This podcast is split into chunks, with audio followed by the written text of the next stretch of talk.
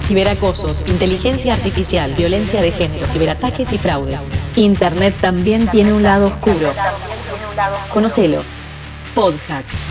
El podcast que necesitas escuchar para navegar tranquilo.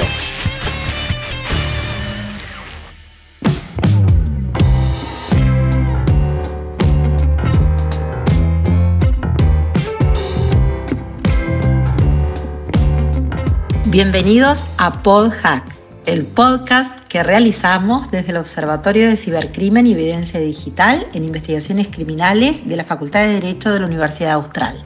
Mi nombre es Daniela Dupuy, soy la directora de los EDIC y hoy estaré entrevistando a nada más y nada menos que Paz Gloria García. Paz es profesora titular de Derecho Penal y codirectora del Máster en Derecho y Violencia de Género en la Universidad de Valencia y es miembro del Alto Consejo Consultivo de la Generalitat Valenciana para el desarrollo de la Agenda 2030, entre tantas otras cosas. Pero fundamentalmente es, eh, y es una de las razones por las cuales eh, decidimos desde los EDIC entrevistarla, es la autora del libro Violencia sobre la mujer en el siglo XXI.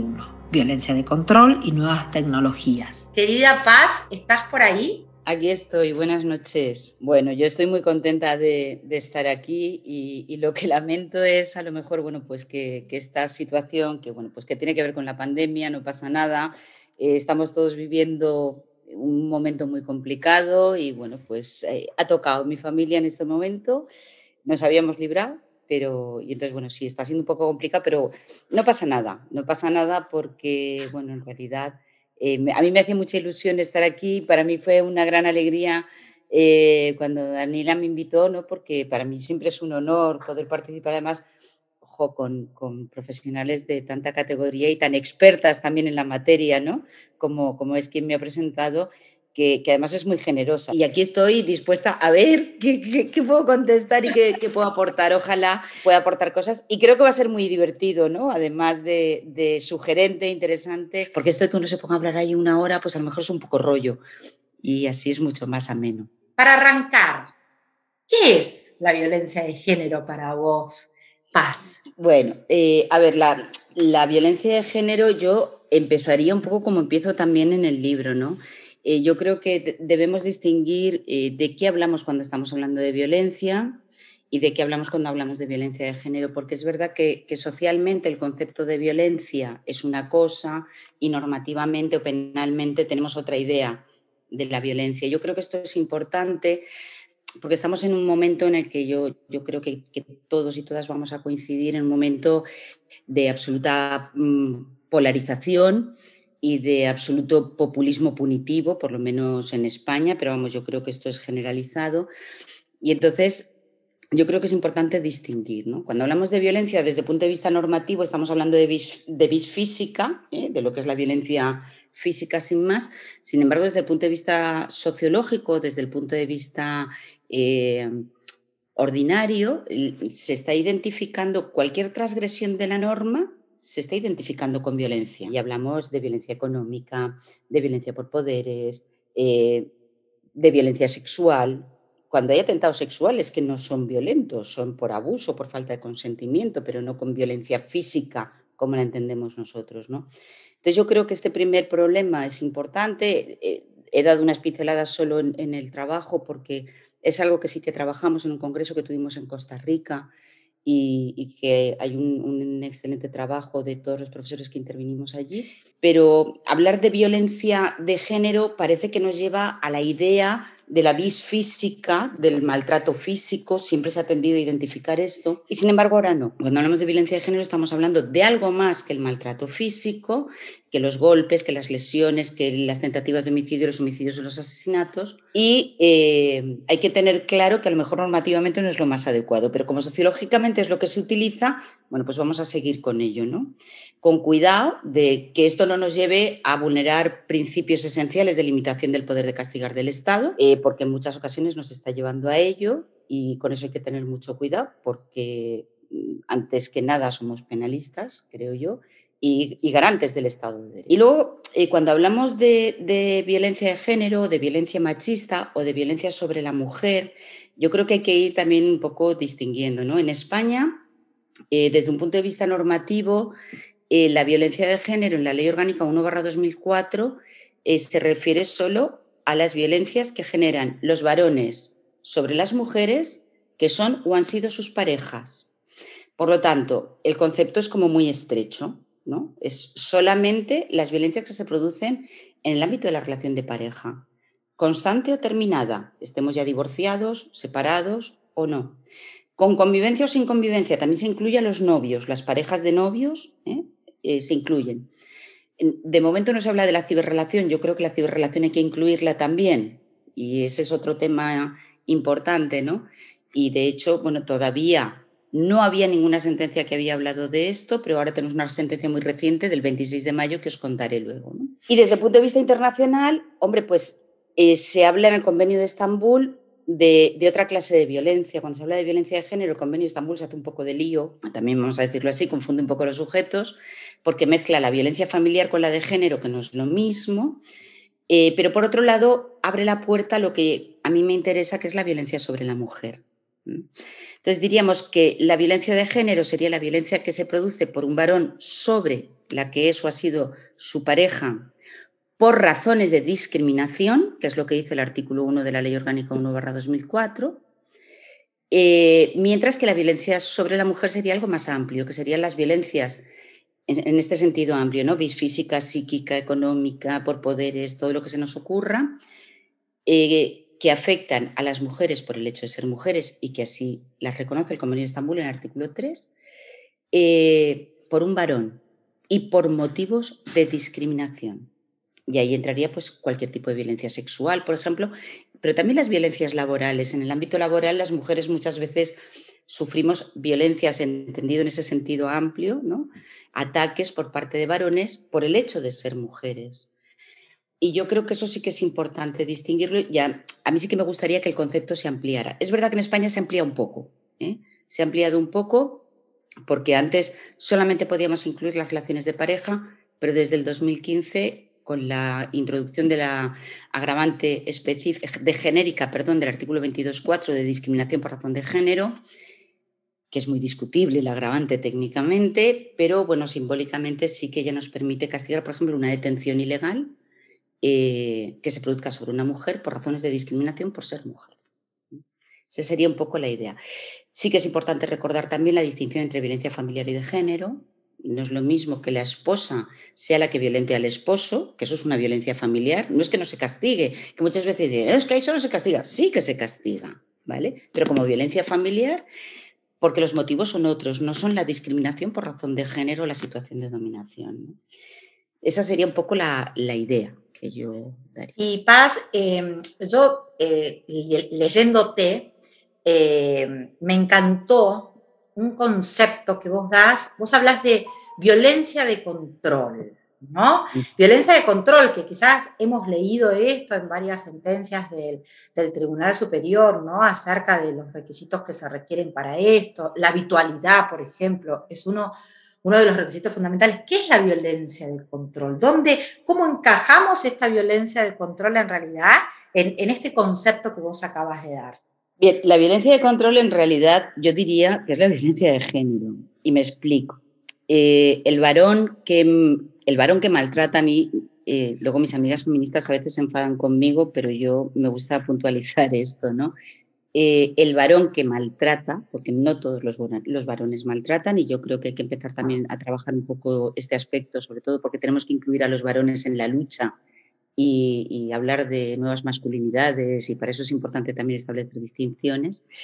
Yo creo que el varón que maltrata, no maltrata porque sí, bueno, no lo creo yo, lo ha dicho Miguel Lorente, que es un gran experto, fue nuestro primer delegado para la violencia de género en España, médico forense y reconocido feminista. ¿no? El hombre que maltrata no maltrata porque sí, maltrata para mantener el control.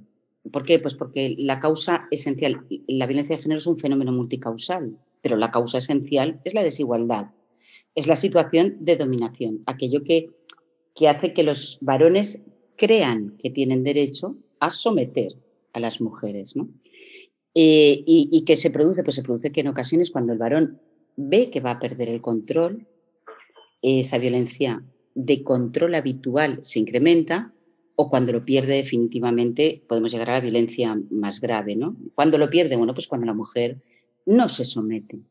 Y, los niveles de tolerancia pues van cambiando en función de las relaciones, de las parejas, de las situaciones, pero sí que es verdad que es una manifestación eh, primordial ¿no? del, del heteropatriarcado.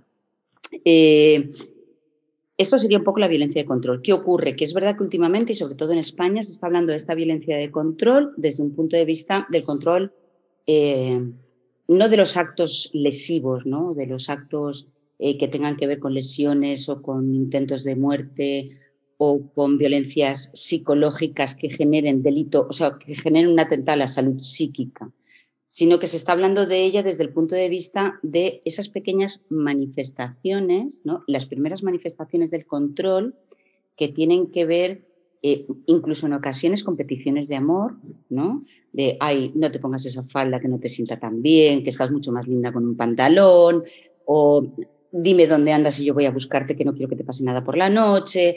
En fin, estas que parece que son muestras de amor y que en ocasiones pueden serlo, pero que Ojo, porque una cosa es el amor de cuidado y otra cosa es el amor romántico y una cosa es el, tratarnos bien los unos a los otros y otra cosa es generar esas situaciones de dominación. En realidad es una subclase de, violencia de género que se refiere básicamente a lo que supone el ejercicio de poder por el varón sobre la mujer, que en ocasiones pueden ser manifestaciones absolutamente irrelevantes desde el punto de vista penal, eh, pero que pueden llegar a alcanzar el, control máximo y que en el ámbito tecnológico sí que tienen unas manifestaciones importantes. Hablabas de la permanencia. En general, el control va a requerir cierta permanencia, en general. Pero bueno, nos podemos encontrar con situaciones de control que sean puntuales, ¿no? Una coacción eh, de tú no sales así vestida a la calle o tú no te vas con esa amiga porque a mí no me da la gana o amenazas, ¿no? que pueden ser puntuales y son situaciones de control.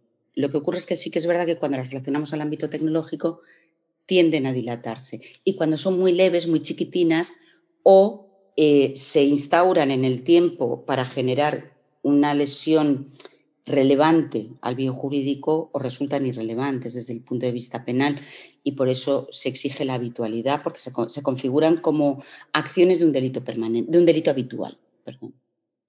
Eh, yo lo que pienso escuchándote es que existe por un, por un lado una pérdida de control por parte del hombre hacia la mujer, que esto puede darse perfectamente cuando el hombre ve que quizás la mujer empieza a hacer su vida, se busca un trabajo cuando antes no trabajaba, empieza a intentar de alguna manera independizarse, ¿no? Y esto lo vemos con casos, pero no solamente penales, lo vemos con casos de gente conocida. Entonces es ahí, ¿no? Donde parecería que esa sensación de inseguridad hace que el hombre deba ejercer aún más control sobre la mujer. ¿no?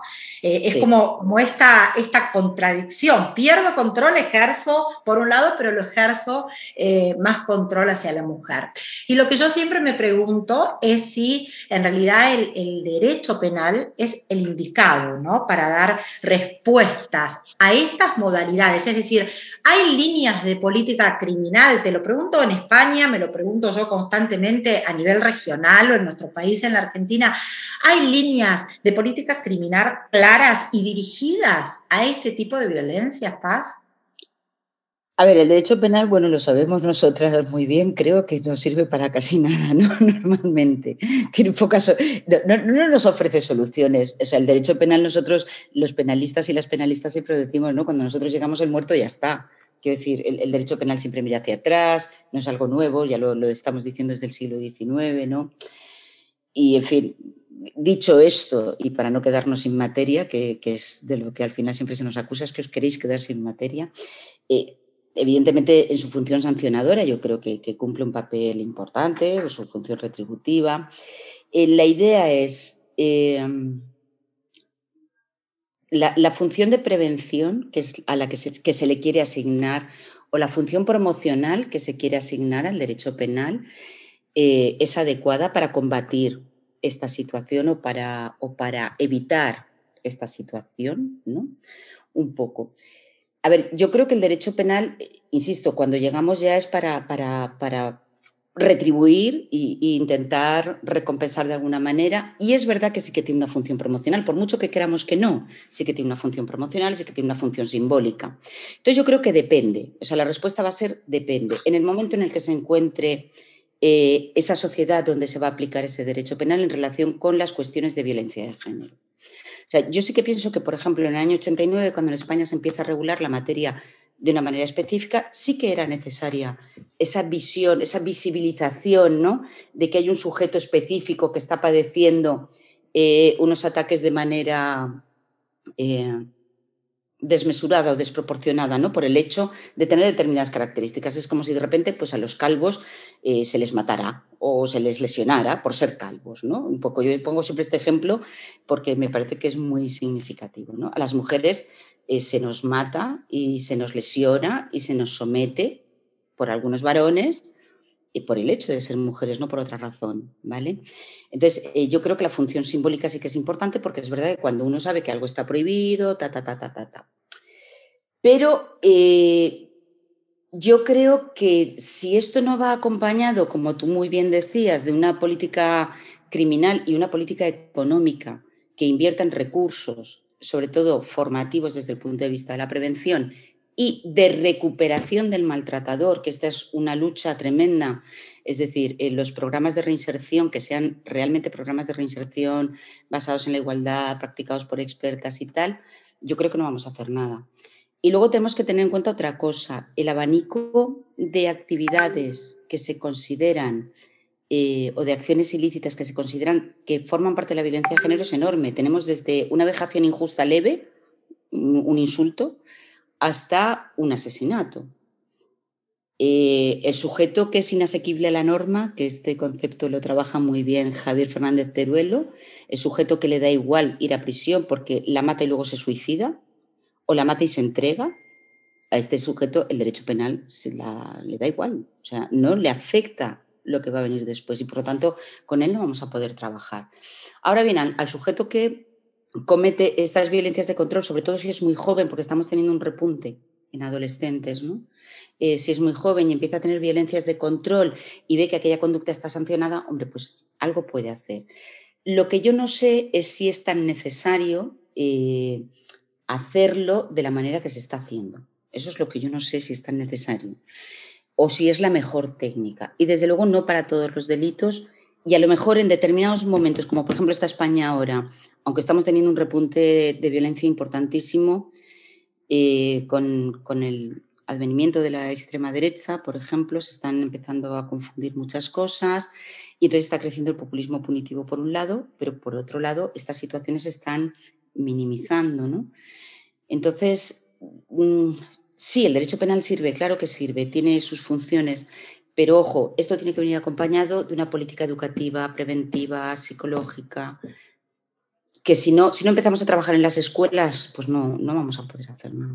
Y vos sabés que yo te escucho y, y lo, y lo vinculo, esto que vos estás hablando, con la problemática que muchos de nosotros aquí trabajamos en el día a día, que tiene que ver con el acoso a los niños, niñas y adolescentes, ¿no? Es decir, eh, sí, muy bien, el derecho penal puede seguir, podemos discutir si adecuamos o creamos nuevos tipos penales, si, si vamos a, hacer el derecho penal como última ratio, si lo adaptamos a, la, a los eh, delitos o a los tipos penales ya existentes, pero el tema es la previa, ¿no? O sea, yo, yo siempre digo, yo amo lo que hago, pero cuanto menos casos ingresen, mucho mejor. Entonces, ¿cómo hacer para que quienes nos dedicamos al derecho penal desde los diferentes roles, eh, no, no tengamos que, digamos, que eh, eh, tratar este tipo de casos? Y aquí viene la parte de la prevención. Pero em, eh, es difícil, ¿no? Porque eh, no sé qué es lo que ocurre en España, pero eh, muchas veces en Argentina lo que vemos es que son esfuerzos que, que, van en paralelo, ¿no? Hay como una política amplia, criminal, que apunta al Estado a informar, formar y estar muy atento a cuestiones como vos decís, que ya creo que tiene, como que, que, va mucho más allá de lo que es la formación. Ya hay cuestiones que son psicológicas, hay cuestiones que no son tan fáciles de curar o de tratar, porque ya son, digamos, eh, problemas, por así decirlo, que ya tienen incorporadas las personas, ¿no? Eh, tanto el hombre como la mujer, porque de hecho las mujeres también muchas veces se siguen sometiendo a este tipo de, de, control. Pero, eh, Paz, ¿cuáles serían como para que vos nos, nos, puedas contar los casos más vistos o cuáles serían las típicas conductas de control, de violencia de control. Pues mira, eh, de violencia de control podemos empezar con conductas muy, muy leves que no tengan incidencia en el, en el derecho penal. Pues mira, menosprecios, por ejemplo. Eh, no tomar en consideración la opinión de, la, de la esposa, ¿no? o este comentario tan súper machista que muchas hemos oído en nuestras familias, a lo mejor con madres, abuelas o tías, de tú cállate que de esto no entiendes, ¿no? Este tipo de comentarios.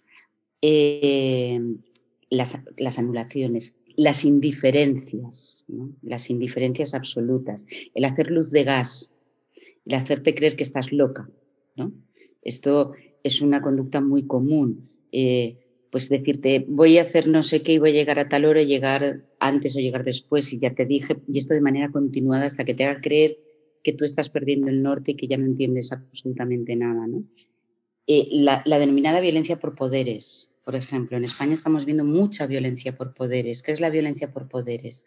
La violencia por poderes consiste en cuando se produce una crisis matrimonial, separación o divorcio, pues comenzar, eh, como normalmente la, parte económicamente más fuerte suele ser la del varón, eh, pues comenzar a presentar demandas continuas de, yo qué sé, de cambio de visitas, de cambio de alimentos, de pensiones, eh, solicitar permisos para hacer cosas con los niños cuando no se han denegado, en fin, tener a la mujer sometida continuamente a un proceso judicial de demanda que tiene un coste económico para ella importante y un coste emocional también, ¿no? Bien, todo esto al final es controlar, incluso cuando ya me he divorciado, o sea, ¿tú qué te crees que tal? Pues voy a seguir, ¿no? Las violencias económicas, todo esto serían manifestaciones que, bueno, que además sería muy difícil, de muy difícil prueba, ¿eh? y ver cómo, cómo encajarlas. Pero luego tenemos cosas eh, mucho más mundanas y mucho más eh, livianas que así separadamente no nos van a llevar a nada. Ahora bien, si se producen de manera habitual, eh, pueden llegar a generar un atentado contra la integridad moral o contra la dignidad o contra el honor, ¿no? Eh, y esto en el ámbito tecnológico es mucho más grave, claro. Eh, pensad, por ejemplo, en situaciones de control que tengan que ver con la instalación de un GPS en tu dispositivo móvil, en tu celular, sin que te enteres. O de aplicaciones como la Cerberus, que es una aplicación que se instala y aparece, se queda como oculta no sé si por ahí la conocéis, y que redirige al correo del instalador eh, fotografías, va haciendo fotos, las conversaciones, los correos electrónicos, todo lo que aparece en ese, en ese terminal va a parar al final al, correo electrónico del que lo ha instalado. Eh, o situaciones simplemente de vigilancia de los sitios web que, visitas o de las redes sociales que visitas, la huella digital que vas dejando y cómo eh, esa persona, como sabe por dónde andas, va lanzando mensajes de tal manera que sepas que estás siendo vigilada. En fin, mm, podemos encontrar un montón de, manifestaciones y luego ya, claro, las, las muy graves, ¿no? Las muy graves. O, y yo siempre recomiendo aquí hay un vídeo que explica muy bien, que es el vídeo de Pepe y Pepe, yo os lo recomiendo, que es un vídeo que explica muy bien a las parejas jóvenes, a las chicas jóvenes, cómo se inicia el control en la adolescencia, cómo las peticiones por amor pueden acabar en, en un abuso sexual, en una conducta sexual no deseada, y por qué las mujeres muchas veces no pueden salir de ese círculo. Explica muy bien el tema de la rana ahí en el agua hirviendo y demás. Yo es un vídeo que, os recomiendo. Después te voy a pedir el link de ese video para poder compartirlos con, todos, ¿sí? Eh, Paz, esto que, vos estás diciendo ahora, podemos decir, eh, o, o, te pido que me hagas una definición de lo que es violencia psicológica. ¿Es fácil detectarla? Eh, eh, cómo se manifiesta, ya nos metemos en el ciberespacio. Vos hablaste hace un ratito del convenio de, la convención o del convenio de Estambul. ¿Están este tipo de violencia emocional está específicamente eh, incluida dentro de, de la convención, de este convenio? Sí, sí que está. A ver, el, tema de la violencia psicológica es un tema complejo porque muchas veces se tiende a confundir o a identificar la violencia psicológica, como hablamos de violencia, lógicamente, pues al final se hace una, una identidad con lo que son las violencias psíquicas, con lo que son las lesiones psíquicas, ¿no? El delito, lo que constituiría un delito de lesiones psíquicas, ¿vale? Si dice, bueno, es que si usted no alega que tuvo una depresión o que como, como consecuencia de todas aquellas acciones eh, puede alegar que tuvo una patología mental, pues no hay una violencia psicológica porque, y no hay un delito de lesiones. Bueno, eh, yo creo que esto no es así, de hecho nuestros tribunales lo, tienen bastante claro. Es decir, una cosa son las violencias psíquicas que nos pueden llevar a un delito de lesiones por vulneración de la salud mental, que es un delito de lesiones, y que generalmente serán una consecuencia de violencia psicológica, pero nos podemos encontrar con violencias psicológicas que no nos lleven a la determinación de una patología, a que tengamos que ir con nuestra parte de lesiones, de he tenido una depresión o he sufrido un shock postraumático o demás, que sin embargo sí que afectan a otros bienes jurídicos, que son fundamentalmente la integridad moral, la dignidad, el honor o incluso la propia intimidad. Entonces, eh, estos atentados contra estos bienes jurídicos eh, se generan a través de conductas que no son conductas físicas, son conductas psicológicas.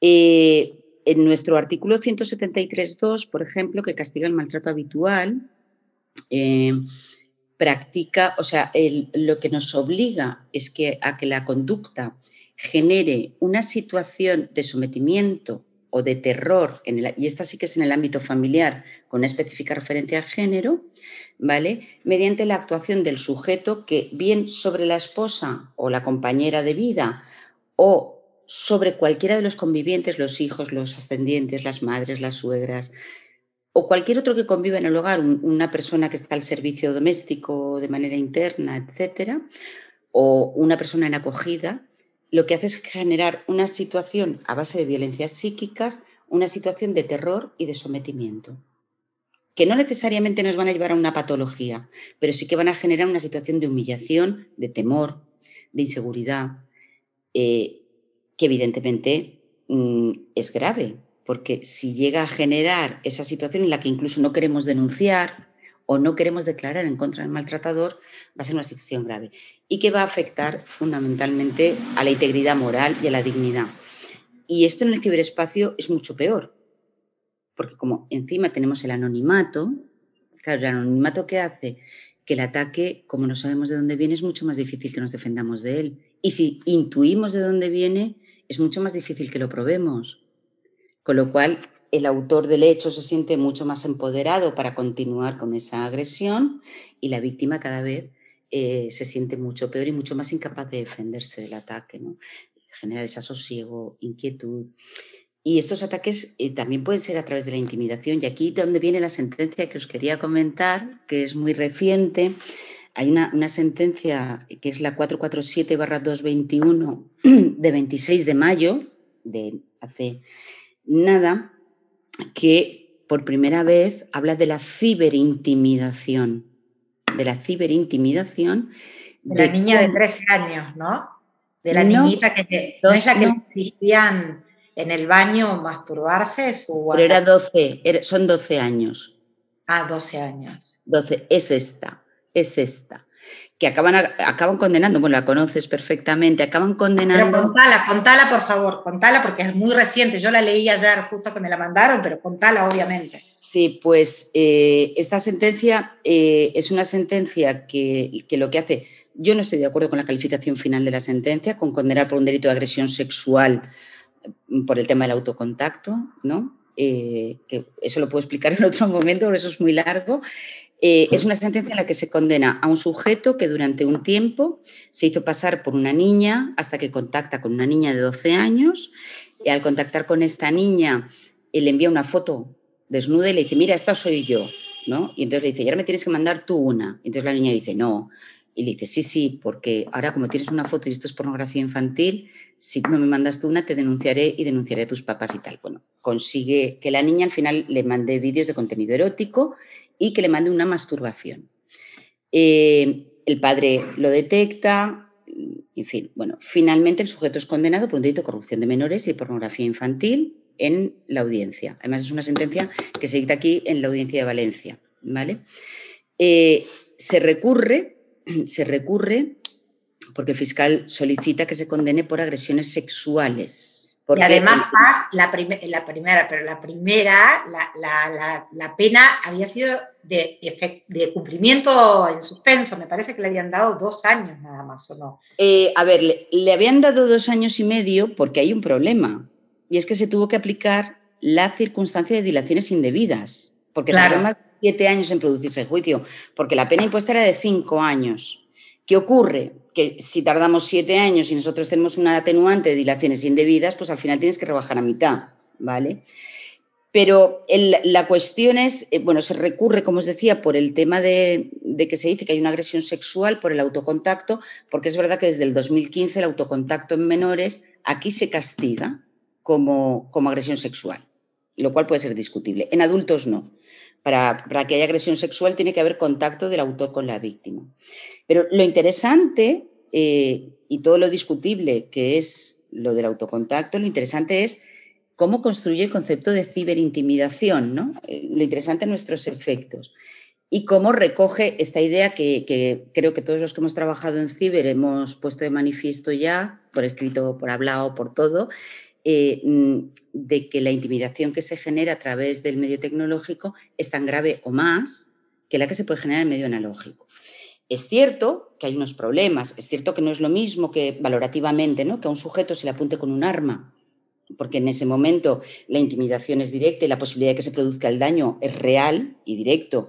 Y si te están intimidando a través de la red, bueno, pues siempre puedes, eh, tienes más mecanismos de defensa, puedes huir, puedes apagar, puedes llamar a la policía eh, pero sí que es cierto que la afectación psicológica es la misma o más, afectación psicológica. Y cuando se utiliza esta intimidación eh, como un medio de violencia psicológica, que se utiliza mucho, como muy bien sabe eh, Daniela, en el ámbito del, sexting, ¿no? de la difusión inconsentida de imágenes íntimas, la, la, la venganza, la pornovenganza, claro, ahí la afectación psicológica es brutal. Y esto sería una violencia eh, psicológica a través de redes que incrementa el contenido injusto en relación con la que se produciría en el ámbito no tecnológico. ¿no? Y yo la sentencia sí que os digo que la, construcción de la intimidación, de la ciberintimidación y ese incremento de lesión al bien jurídico a mí me parece muy, muy interesante y recoge sin querer el concepto este de violencia psicológica. No llegó a generar un daño de lesiones, pero sí genero una presión psicológica grave con una amenaza grave que afecta al sentimiento de seguridad tal y al final me lleva a doblegar mi voluntad. Yo creo que ese puede ser un buen concepto. ¿y cómo, cómo se mide ¿no? esta eh, relevancia penal, entre comillas, de la, de la, afectación psíquica, de la afectación moral? ¿Cómo se mide? Bueno, yo a mis alumnos y a mis alumnas siempre les digo que en derecho penal dos y dos nunca son cuatro, pueden ser 3,9, 4,1 y, y que eso es difícil, ¿no? O sea, hacer valoraciones estrictas es difícil. Es verdad, es verdad que, eh, bueno, el convenio de Estambul, tú lo, tú lo, has comentado, ¿no? En el artículo 33 nos habla de, de, estas lesiones psíquicas y nos habla, pues, nos pone incluso ejemplos, ¿no? De esas vejaciones injustas leves, de las injurias, de las calumnias, de, de las situaciones de aislamiento dice, claro, pero esto a lo mejor eh, no es relevante ¿no? desde el punto de vista de afectación a la integridad moral. La integridad moral requiere una lesividad eh, fuerte. Bien, es verdad que para, para lesionar la integridad moral yo creo que generalmente se va a requerir un ataque reiterado, un ataque reiterado y prolongado en el tiempo, porque además un solo ataque, un solo ataque es tan grave como para afectar a la integridad moral, normalmente estaremos ante un delito contra la integridad moral. Por ejemplo, un supuesto, ¿no? Eh, coger a una señora llevarla en el auto, esto es, este es un caso real, llevarla en el coche mm, obligada, eh, forzarla sexualmente y después de ello dejarla abandonada en, en un bosque, en un lago, desnuda, sin ropa, sin documentos y sin nada. Es decir, además del atentado contra la, integridad sexual, contra la libertad sexual, hay un atentado grave contra la integridad moral. Esto no lo duda nadie y se condena, ¿no? O, cortarle el pelo, por ejemplo. Hay varias sentencias de, castigar a la mujer rapándola, como se hacía en la época de la posguerra. Un atentado contra la integridad moral. Y es uno, único. pero yo creo que estas otras que son más leves, para poderlas medir, pesar, o que es complicado, me ha hecho una pregunta muy compleja, yo creo que hay que atender al grado, de, lesión que ha sufrido sobre todo la dignidad. Es decir, hasta qué punto podemos decir que la dignidad se ha visto lesionada. Eh, si para un solo acto ponemos, por ejemplo, este parámetro de gravedad en el desvalor de resultado, eh, pues tendríamos que atender también al desvalor de acción para los actos que son más leves y ver si, como siempre digo también con el tema de la habitualidad, ¿no? La habitualidad nace cuando tenemos ese bien jurídico que es como una pelotita y le vamos dando golpecitos y, bueno, son muy pequeños, pero cuando ya damos 40 veces en el mismo sitio, al final el bien jurídico se lesiona, ¿no? Yo hablaría de situaciones que generen una humillación, un clima de terror como el del 173.2, ¿no? Eh, una situación de humillación o de terror o de sometimiento que lleguen a afectar a la dignidad, bien con un solo acto muy, muy grave o bien de una manera reiterada, con acciones pequeñitas que van como la gotita de la tortura, finalmente afectando al bien jurídico, cuando podamos decir que esa, esa persona ha sido instrumentalizada y, por lo tanto, ha sido cosificada y ha sido despreciada y podemos hablar de la lesión de la dignidad. Y en algunos tipos penales, PAS, independientemente del que ustedes tienen de difusión de imágenes sin autorización, por ejemplo, ¿vos pensás que no se le da como, una especie de, poder que puede ser discrecional al juez para, para, decidir sobre esta eventual relevancia o afectación real a la víctima? Es decir, em, dependemos de lo que el juez entienda que realmente esos actos chiquitos, como bien vos decís, o ese acto grave, sea realmente una afectación real a la moral, ¿no? Sí, eh, efectivamente, efectivamente. Eh, en este caso, el juez no es la boca muda que pronuncia la ley, sino que el juez tiene que realizar, el operador jurídico al final realiza un proceso de valoración y tiene que objetivar. Y claro, aquí tenemos un problema, sobre todo cuando estamos hablando de conductas que tienen que ver con el género, porque eh, la educación patriarcal, machista, la hemos recibido todos, ¿no? Y esta falta de formación en género la tenemos todos y todas. Nos hemos criado en unas sociedades, bueno, pues que, con unos valores que afortunadamente están cambiando. Y entonces el problema viene cuando ese, operador jurídico eh, no tiene esa perspectiva de género y no es capaz de empatizar con la situación que puede ser muy humillante. ¿no? Ese es, un problema. Y ese es un problema que se intenta paliar efectivamente con esta idea de que la perspectiva de género ha de ser un elemento de interpretación penal. Es un elemento más de la interpretación penal y tenemos algunas sentencias eh, pues que ya lo incluyen y que incluso se están presentando ya recursos, algunas resoluciones, planteando que la resolución se ha dictado sin perspectiva de género y también sin perspectiva de infancia, ¿eh? que está, es otra perspectiva en la que se está trabajando. Eh, es cierto que el, hecho de no valorar adecuadamente cómo puede ser el sufrimiento nos puede llevar a una, a una situación de determinar la irrelevancia de una conducta que sea muy grave. Pero bueno, esto en el ámbito judicial nos pasa muchas veces porque elementos valorativos hay. ¿Cómo solucionarlo? Bueno, la vía de recursos es la vía garantista un poco, ¿no? Intentar que por vía de recurso la valoración se realice de una manera adecuada. ¿Cuál es el problema? El problema que nos vamos a encontrar en muchas ocasiones es que en vía de recurso, como los hechos probados son los que son y no podemos modificarlos, por lo menos en nuestro sistema, claro, si no se ha tomado en valor esa perspectiva de género, en ocasiones en vía de recurso tampoco vamos a poder trabajar esa idea ¿no? de la, del, quantum de lesión del bien jurídico. Por eso sí que son importantes sentencias, por ejemplo, como esta, eh, que, he dicho antes, que ya van marcando esa idea de que, oiga, sí, hay una mayor lesividad en estos casos, ¿no? Para ir desechando algunas, algunas visiones. Eh, en todo caso, sí que es verdad que nuestro Tribunal Supremo en esta materia es muy firme y ha hecho un cambio en el concepto de habitualidad en el delito de maltrato habitual que se integra entre los delitos contra la integridad moral. Por eso recurro a él continuamente, porque su bien jurídico es, la integridad moral. Y ahí se ha pasado, por ejemplo, de un concepto objetivo formal de decir, bueno, pues con tres actos, porque ahí se medía así, ¿no? Decíamos, con tres actos ya podemos hablar de habitualidad y por lo tanto podemos hablar de afectación a la integridad moral y ahora no.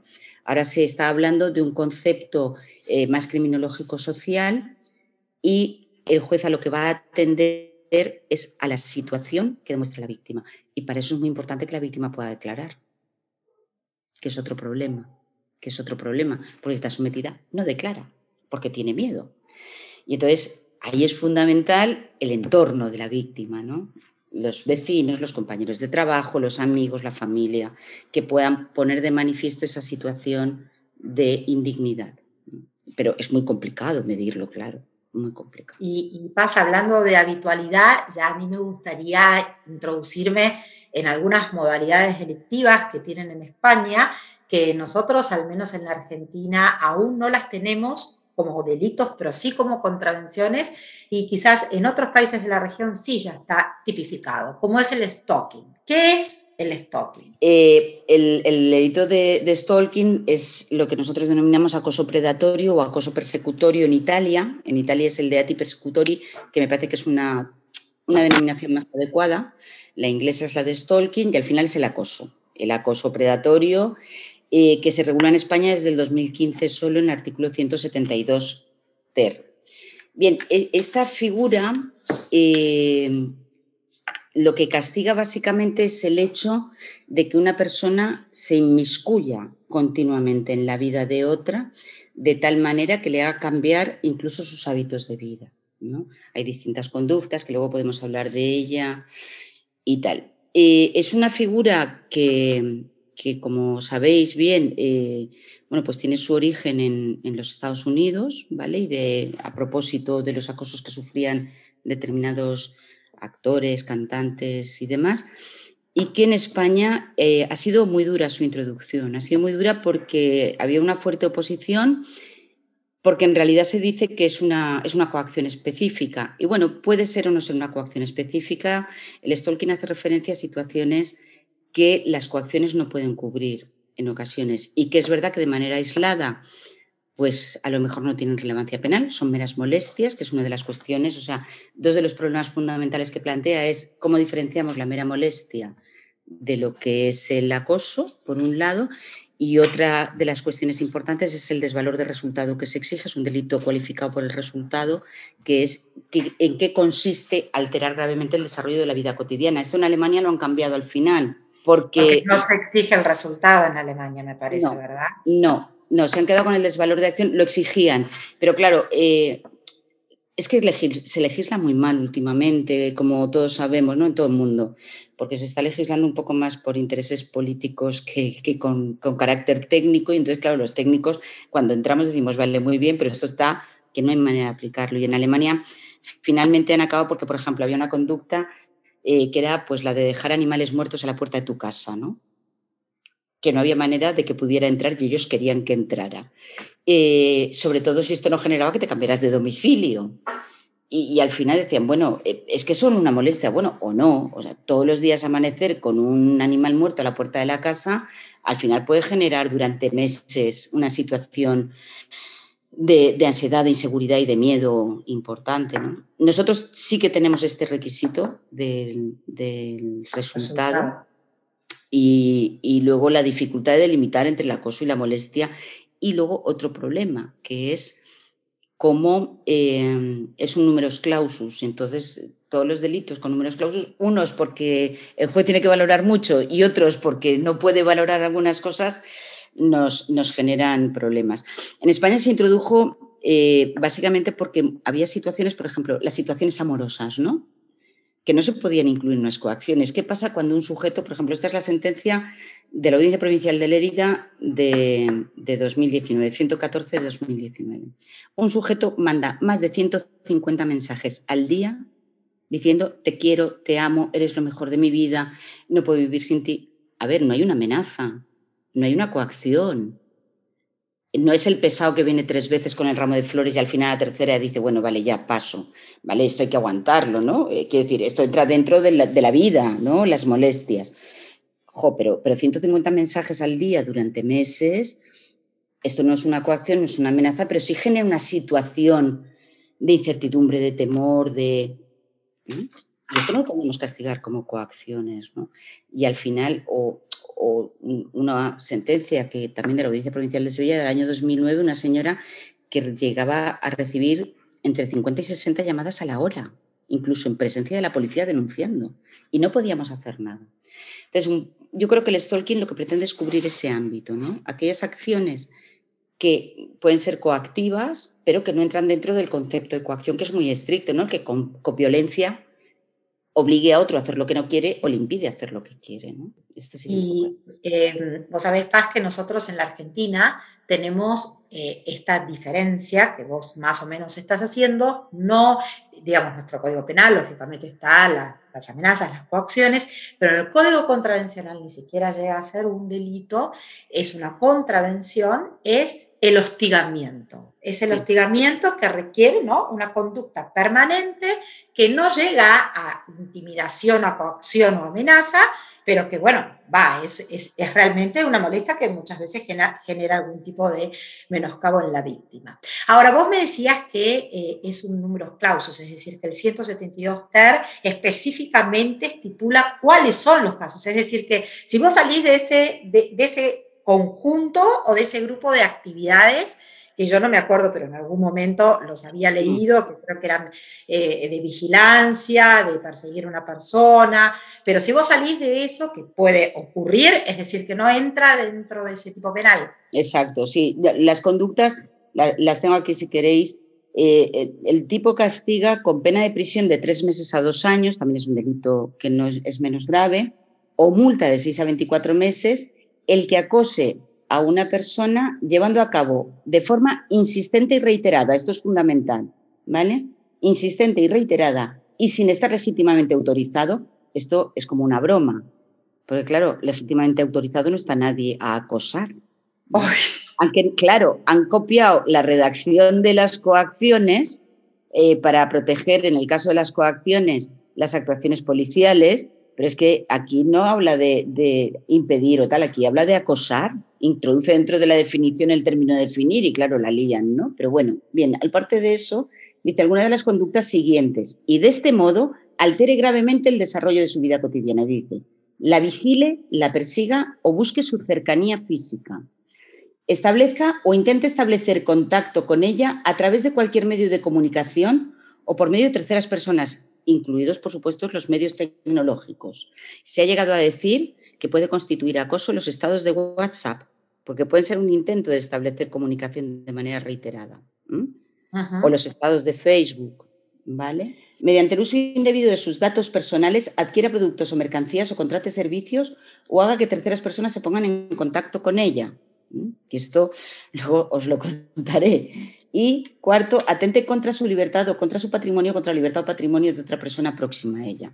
Estas son las conductas. A ver, son amplias, caben muchas cosas, ¿eh? caben muchas cosas. Pero bueno, por ejemplo, lo de los animales muertos a la puerta de la casa no entraría. Claro, por eso digo, ¿no? Con el ejemplo ese que vos habías hecho, ¿cómo metemos ese hecho en esta... Claro, es que les pasaba a los alemanes, a los pobres, y a nosotros nos ha pasado lo mismo, porque encima hemos copiado mal el italiano también. O sea...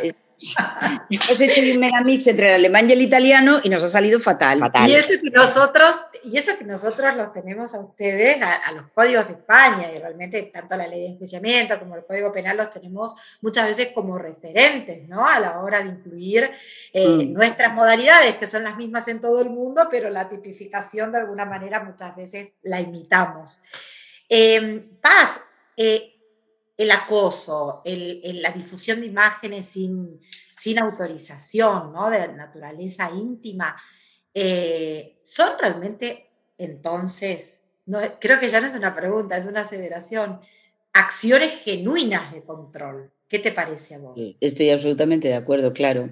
De hecho, yo las he escogido porque, porque creo que son, vamos, la, la, máxima expresión del control y además la máxima expresión del control en el ámbito tecnológico, aunque se produzcan también en el ámbito, en el ámbito analógico, no tecnológico. La, difusión no autorizada de imágenes íntimas mm, no tendría la gravedad que tiene si fuera repartir unas fotocopias entre 20 amigos evidentemente, ¿no? De hecho, esto se ha castigado como, como injurias en ocasiones. Eh, si no fuera por el medio tecnológico, mm, no supondría la lesión que supone. Y aquí lamento de nuevo apartarme de mi querido amigo el profesor Fermín Morales, que es el maestro entre maestros de los delitos contra intimidad. Pero bueno, yo eh, aquí tengo que discrepar de él porque en España hay un, un importante grupo de autores, varones, básicamente, que entienden que, con todo mi cariño y todo mi respeto, porque son grandes maestros, de verdad, ¿eh? pero bueno, que entienden que, oye, eh, pues si no quieres que se difunda una imagen de ti desnuda, no te la hagas, ¿no? Y yo, claro, siempre les digo, bueno... esto, olvidó amigos, esto fue el, el fallo. Claro, claro, claro. Es que aquí al final les dices, bueno, esto es como si me dijeras, si no quieres que te violen, no te pongas una minifalda. Es lo mismo. Lo que pasa es que todavía tenemos que enseñárselo, se lo tenemos que enseñar, ¿vale?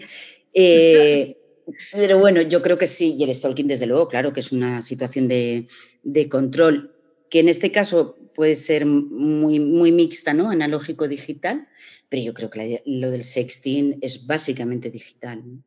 Básicamente digital. ¿Por qué? Pues porque sometes a la mujer a lo que tú quieres y si no hace lo que tú quieres, pues difundirás esas imágenes, sobre todo además porque tenemos una sociedad muy absurda en este sentido. Es decir, que una señora aparezca manteniendo relaciones sexuales en un vídeo, la pone en una situación de indignidad, mientras que si es un varón el que aparece en esta situación, le empodera. Eh, y todo esto que tiene que ver otra vez, pues con la causa fundamental de la violencia, que tiene que ver con la desigualdad y con esa concepción del mito de la mujer pasiva sexualmente, ¿no? Eh, la mujer tiene que ser pasiva sexualmente porque si no es pasiva sexualmente, bueno, pues es una señora, ya sabemos cómo. Claro, si nos diera igual que nos vieran practicando sexo, como les da igual a, muchos varones, no a todos, afortunadamente, oye, pues amenázame que vas a difundirlo, pues estupendo, y se verá lo mona que soy y lo bien que lo hago. Claro, mm, como esto no es así, que no nos empodera, sino que nos humilla frente a la sociedad, porque la sociedad tiene esta concepción machista de la sexualidad de las mujeres, es un instrumento de, control brutal, Y Paz, eh, eh, justamente en relación a la difusión de imágenes eh, vos creás, crees que es una figura específica de género, porque si lees el 197.7, yo te lo digo, ni siquiera nosotros lo tenemos incluido en las legislaciones. Argentina, eh, otros países de la región sí, pero parecería que se ha dejado de lado un poco esta perspectiva de género a la que vos haces referencia, ¿no? Nos han engañado, con el 197.7 nos han engañado. A ver, eh, hay que poner todo en su contexto. Yo quiero que, penséis que la reforma del año 2015, que se produce en el Código Penal, que es cuando entra el 197.7 y cuando entra el 172 ter, y bueno, cuando desaparece el libro tercero de las faltas, es decir, se hace un código prácticamente nuevo. Es una reforma que se viene gestando desde el año 2012 con un anteproyecto absolutamente moralista y con una ideología muy clara, o sea, con con una ideología muy, muy, muy marcada que pretendía reintroducir el aborto, el castigo del aborto a las mujeres que abortaban por razones de malformación del feto, por ejemplo, ¿no? para que os hagáis una idea. Claro, ¿qué ocurre? Que este anteproyecto, que luego desde el 12 está de borrador hasta el 15 que se aprueba, eh, tiene un pozo ideológico importante. Y entonces, ¿qué hacen? Pues como que nos toman un poquito el pelo. ¿Por qué? Porque hay un agravante, o sea, hay un tipo agravado, está el tipo básico del 197.7 y un tipo agravado que dice que cuando sea el cónyuge el que realiza esta acción, bueno, pues aplicaremos la pena en su mitad superior. Claro, tú ves cónyuge y tal, y como es un delito que no es neutro desde el punto de vista del género, porque no lo es, porque lo padecen las mujeres y no los varones por esta eh, idiosincrasia social que hemos planteado y educativa, eh, la tendencia es a pensar, ah, incluye al cónyuge, por lo tanto está incluyendo un delito género específico. Pues no, porque si habla del cónyuge, sujeto activo puede ser tanto el varón como la mujer y sujeto pasivo puede ser tanto la mujer como el varón. Es verdad que esto permite incluir a las parejas homosexuales, Es verdad que esto permite incluir a las parejas homosexuales, que es una de las luchas ¿no? en el tema de la violencia de género, porque no hay violencia de género cuando hablamos de parejas homosexuales con el matrimonio homosexual aprobado y demás. Pero es otra historia. Pero no permite hablar de género. Es una violencia familiar que se camufla de género. Entonces, sutilmente se abandona la perspectiva de género y se nos dice, no, no, es tan grave que se difunda la imagen de un varón en situación eh, comprometida que la de una mujer. Ojo, porque también es verdad que el 197.7 no habla solo de la difusión de imágenes íntimas de contenido sexual. No, no, todo. Toda, toda naturaleza íntima. Claro. Estoy consumiendo cocaína y vos lo difundiste y también entiendo que entra ahí, ¿verdad? Claro, y, imagínate una persona que, que, no quiere que se conozca su orientación religiosa por razones políticas o lo que sea, y que le sacan rezando en una mezquita, por ejemplo, o salud. Aquí se planteó un dilema, por ejemplo, con las fotos de, de cuando murió Paquirri, ¿no? porque sacaron la muerte de Paquirri en directo. Hombre, pues esto afecta a la intimidad. Quiero decir que es cierto que el 197.7 no está pensando solo en estas situaciones de sexting y que por ahí, bueno, pues podría ir pues que la señora difunda las imágenes del señor, eh, pues a lo mejor travestido, ¿no? Que es otra situación que se ha producido. Y esto afecta a su intimidad y, esto sí que es grave para el varón, aparecer travestido. Pero es cierto que de todas las sentencias que se han dictado hasta este momento, todas son de difusión inconsentida de imágenes íntimas de contenido erótico y todas tienen como sujeto pasivo una señora, no un señor. Entonces, claro, no es neutro desde el punto de vista de género y nos han tomado un poco el pelo. Y esto pasa, pregunta, ¿no? En, España, por ejemplo, si yo soy víctima de un eventual delito de estas características y yo no denuncio, el hecho de que no lo hayan incorporado como, como, un delito de género hace que el fiscal no lo pueda perseguir de oficio, bueno, digo fiscal porque ahora a ustedes les ha cambiado el, el, sistema procesal, ¿no? Prontamente con el anteproyecto nuevo. Pero el fiscal no lo puede perseguir de oficio. No. Eh, los delitos contra la intimidad requieren denuncia de la persona agraviada. Y los delitos género específicos, nosotros tenemos un sistema mixto de protección, porque tenemos por un lado delitos género específicos y luego los delitos comunes que se pueden agravar por la agravante de género. Entonces, los delitos género específicos siempre pueden ser perseguidos de oficio, siempre, aunque la mujer no denuncie. Pero este no, porque no es un delito, primero, no es un delito género específico y eh, como es un delito contra la intimidad, que es un bien jurídico disponible, exige denuncia de la persona agraviada. Aquí tuvimos un caso muy grave, que es el caso Ibeco, que es una mujer eh, que bueno, acabó suicidándose, es un caso conocido, es una mujer que, antes del matrimonio pues, tuvo relaciones con un señor que grabó estas relaciones, trabajaban juntos ellos y el esposo también en el mismo lugar y se difundieron los vídeos de estas relaciones íntimas. Eh, esta mujer acabó suicidándose, claro, no pudo denunciar y no se ha podido perseguir. No se puede, no se puede.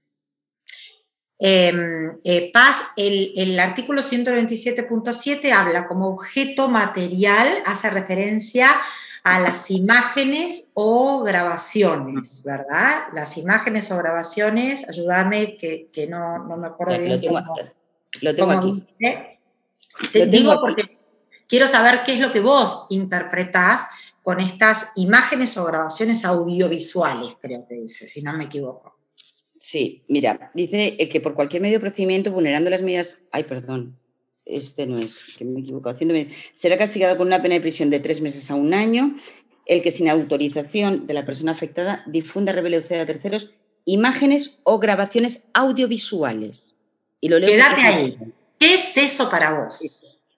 Bien, eh, cuando esto estaba en el anteproyecto, yo realicé una crítica eh, y, pedí que se incluyeran las grabaciones de voz, porque entiendo que es verdad que la imagen puede afectar de una, manera más grave a la intimidad que una grabación de voz, pero bueno, eh, una grabación de voz de una relación íntima, mm, pues también afecta mucho a la intimidad. Eh, sin embargo, el legislador no, no lo incluyó eh, la circular de fiscalía, la primera circular de fiscalía que comenta este delito, sí que habla de incluir las grabaciones de voz, pero lo que es evidente es que no es así. Yo creo que el objeto material son las imágenes y las grabaciones audiovisuales. No dice las grabaciones de audio y las audiovisuales. Cuando hablamos de grabaciones audiovisuales estamos hablando de lo que estamos grabando ahora, ¿no? Que nos vemos y hablamos a la vez. Los videos. Los videos. O las, o las películas, ¿no? Se puede, puede ser una película, no un video, en fin. Yo no creo que entren las grabaciones de voz, lo que no significa que no me hubiera gustado que entraran. Yo creo que, que del eje ferenda había que, pedirlo, de hecho lo, lo, pedí, pero del eje data yo creo que no tienen cobertura. Porque además en la propia exposición de motivos de la ley el legislador lo dice, porque habla, como tú muy bien has dicho, del, del caso de Olvido Hormigos y se está refiriendo expresamente a imágenes estáticas o dinámicas, pero imágenes.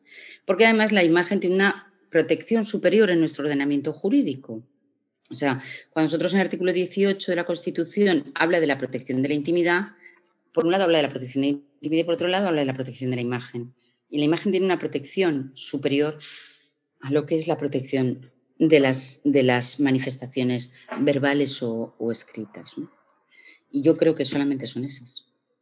Y, paso, te voy a hacer un par de preguntitas más porque vos sabés que a mí me gusta mucho este tema. Igual en, la segunda parte vamos a discutir eh, con, los participantes algunas cuestiones, pero bueno, te leí a vos y la verdad que lo leí muchísimo. Esto eh, que representa un, un, término poco claro cuando ese tipo penal habla de domicilio o un lugar fuera del alcance de la mirada de terceros. Es decir, que si yo estoy en una playa de noche, que tengo que acceder a esa playa con un... Hay médanos y tengo que acceder con una camioneta 4x4 y no hay absolutamente nadie, nada más que mi pareja, mi amigo, mi amiga y yo, no se puede entender como un lugar fuera de alcance de la mirada de terceros o ese término quedó vinculado al concepto de domicilio, por ejemplo. Eso es otra de las, de las deficiencias técnicas del precepto. Vamos a ver. Eh, el precepto utiliza, por un lado, un concepto normativo, como es el concepto de domicilio, como tú muy bien has dicho, y por otro lado, habla de un concepto descriptivo, en lugar que quede apartado de la mirada de terceros. Muy bien. Y entonces, si yo estoy en mi domicilio, pero no estoy apartado de la mirada de terceros, por ejemplo, en el jardín de mi casa, y puedo ser vista o estoy en mi barco, porque yo vivo en un barco, en las vacaciones me voy a Ibiza, qué ganas, por Dios, y estoy en mi barco donde yo resido durante ese tiempo y estoy en alta mar y allí en cubierta doy rienda suelta a mi imaginación, claro, hombre, estoy en mi domicilio, pero estoy a la vista de la mirada de terceros. Quiero decir, es, es muy confuso, es muy confuso. Y Claro, que hace una interpretación sistemática en relación con el bien jurídico protegido y al final de lo que se trata es de decir, bueno, mire usted, usted estaba preservando su intimidad o le daba igual que le vieran. Porque si usted está en la barra de un bar eh, practicando sexo a las 12 de la noche, bueno, cuando abran los bares a las 12 de la noche, bueno, aquí ya han abierto a las 12 de la noche, ¿no? O en una discoteca, o en una discoteca, sí, pero aún no he podido ir. Eh, pues es que le da igual, ¿no? Entonces le podrán grabar. Ahora bien, si usted está efectivamente en esa playa a la que tiene que acceder con un 4x4 y no hay nadie más, oiga, mire usted, pues estoy intentando preservar mi intimidad. Yo creo que ahí la, interpretación tiene que venir dada por eso, con, con, la protección o no protección del bien jurídico protegido. ¿no? Y esto, mm, bueno, nos lleva a otras cosas eh, pues por ejemplo, eh, ¿qué ocurre? Porque esto se plantea teóricamente, todavía caso de laboratorio, que la respuesta es muy obvia, pero ojo, ¿eh? pues ¿qué ocurre, por ejemplo, con, con una actriz de una película porno, ¿no? una película para adultos? ¿Qué ocurre si se difunde un vídeo suyo? ¿Se está afectando a su intimidad? Hombre, si es de su trabajo, no. Pero ¿y si no es de su trabajo? Quiero decir, esto es como como el tema de las exclusivas que decía el Tribunal Supremo, el Tribunal Constitucional Español en relación con la protección de la intimidad de los famosos. Oiga, que yo haya vendido mi, matrimonio, ¿no? Eso no le da derecho al periodista a, que yo tenga que hablar de toda mi vida o rebuscar en toda mi vida. Hay parcelas de privacy, ¿no? Que siguen quedando que siguen quedando ahí. Yo vendo una casa y no tengo por qué venderlas todas. Entonces, bueno, ¿estaría protegida? Hombre, pues yo creo que sí, porque no estamos hablando de la protección del honor, sino de la protección de la intimidad y lo que yo hago fuera de mi trabajo. Si soy una actriz de, películas para adultos, pues no tiene por qué, pero hay confusión ahí, hay mucha confusión. Yo creo que hay que vincularlo con el bien jurídico. Y en el lugar donde haya habido protección, bien. Ojo que hay otro problema, porque es que aquí, bueno, y tú lo sabes muy bien porque tú eres una experta en esta materia, ¿no? ¿Qué ocurre, por ejemplo, cuando el acto se practica en presencia de terceros? Una orgía. Claro, eh, hay quien dice, bueno, oiga, pues si usted practica una orgía, ¿qué más le da? Que le vean cinco, que, que le vean 2.500. Y oiga, pues mire, no me da igual, ¿no? O sea, ¿ahí hay afectación de la intimidad? Mm, si estamos hablando de sexo grupal, por ejemplo, que está muy de moda, por lo visto. Eh, bueno, yo creo que sí, pero hay autores que dicen que no, que ahí uno se ha despojado ya de su intimidad por la tesis está también del Tribunal Constitucional, el Tribunal Supremo, el despojo de la intimidad. Es decir, que cuando uno se despoja de su intimidad, pues pierde el control sobre ella y ya lo que hagan los demás, te. Pero entonces es, es lo mismo que pasó con la concejal. Ella fue la que envió su video muy erótico, pero bueno, en definitiva uno, la interpretación de intimidad creo que es, personal. El tema es... Eh, ¿por qué le da derecho a otros a que con mi intimidad concebida como yo quiero haga lo que quiera, ¿no? Entonces, eh, esto es, es, muy discutido, ¿no? Yo te voy a hacer la última, eh, la última, y yo no te voy a molestar más, pero seguramente. una preguntita después te van a hacer. Eh, autor, ¿solo el que obtiene o recibe o el que de segunda mano obtiene y redifunde o retuitea? Pues mira, para nuestra desgracia en este caso, porque yo que soy poco punitivista en este caso creo que la cosa está mal y además creo que ahí tenemos un problema grave, y no solo con este delito, sino con los ciberdelitos en general, que es el problema de la construcción. Ahora, si estuviera el profesor Rickert aquí, volvería a mirarme así con cara de ¿qué estás diciendo otra vez? Eh, yo creo que aquí hay que empezar a cambiar las reglas de autoría y participación para muchas cosas. ¿eh? Eh, no nos sirven las reglas tradicionales de autoría y participación porque efectivamente el 197, y vuelvo a leerlo literal para que podamos hacer una interpretación adecuada, el 197.7 dice que será castigado con una pena de prisión, ta, ta, ta, ta, ta, el que, sin autorización de la persona afectada, difunda, revele o ceda a terceros imágenes o grabaciones audiovisuales de aquella que hubiera obtenido él con su anuencia, con su permiso, en un domicilio tal. Es decir, autor es quién? Es un delito de propia mano. ¿Quién es autor? ¿Quién es autor? El que recibe o toma la foto con permiso de la persona que aparece en ella. Solo este es autor. Los demás no pueden ser autores, porque lo limita el tipo. Es imposible. Y, de este tipo penal, pero podrían ser autores de otro tipo penal. Yo en, España es prácticamente imposible. Con el Código Penal en la mano y las reglas de la participación, de la, limitación de las reglas de participación limitada, es prácticamente imposible porque tú participas en el hecho de otro y no se te puede condenar por participar en otro hecho. Sí, ¿Qué se puede plantear? Se puede plantear, por ejemplo, lo que ocurría antes eh, de que estuviera en vigor el 197.7 y es intentar castigar por delitos contra el honor. ¿Qué ocurre? Que los delitos contra el honor, los delitos de injurias, son delitos privados que solo son perseguibles mediante querella y que además exigen de una vistilla previa, de un acto de conciliación y de no sé qué.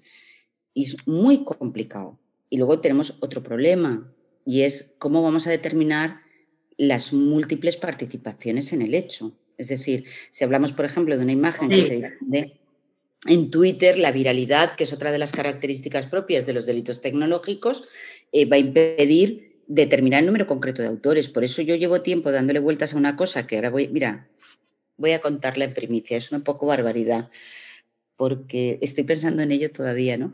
Pero yo creo que lo mismo que estamos hablando mm, de delitos masa con sujetos pasivos masa, ¿eh? cuando tenemos una estafa, por ejemplo, de 50.000 personas, una estafa piramidal, eh, pues yo creo que pues podemos empezar a hablar de sujetos activos masa.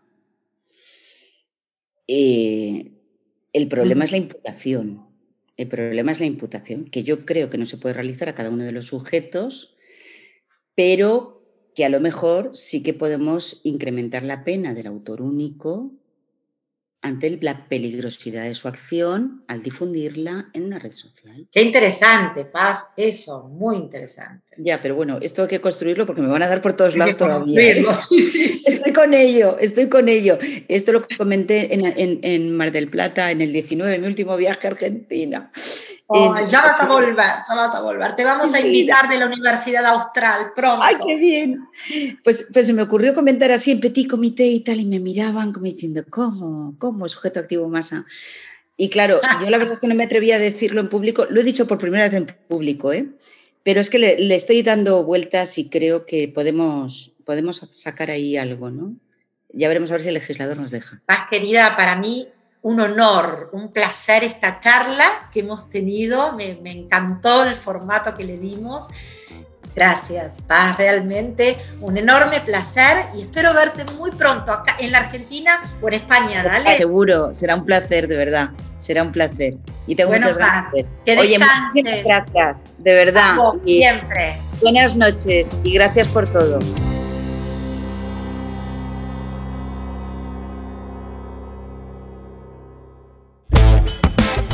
Fue una producción de los EDIC de la Facultad de Derecho de la Universidad Austral. Escucha más episodios en Spotify y en nuestra web, ocedic.com.